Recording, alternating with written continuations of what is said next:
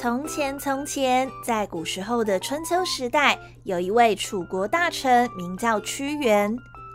他很爱国，也很关心老百姓的生活，经常协助楚王，无论是制定法律或是外交事务，都表现得非常杰出，人民也十分爱戴他。但是在屈原的身边，也有许多小人，因为嫉妒他而经常在楚王的面前说屈原的坏话。久而久之，楚王信以为真，听了非常生气，也不接受屈原的解释，于是就把屈原给发派到边疆去了。可怜的屈原四处流浪，尽管无法待在朝廷，但是他仍心系着人民以及国家。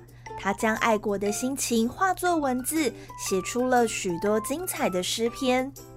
在屈原多年流亡的同时，楚国的形势也越来越危险。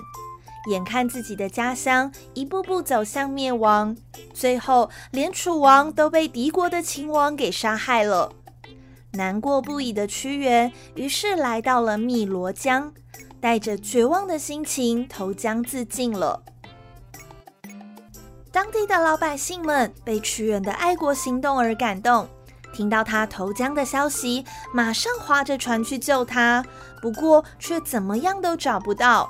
于是人们开始用竹叶包着糯米的粽子丢进江中给鱼吃，就是为了希望鱼群们不要吃屈原的身体。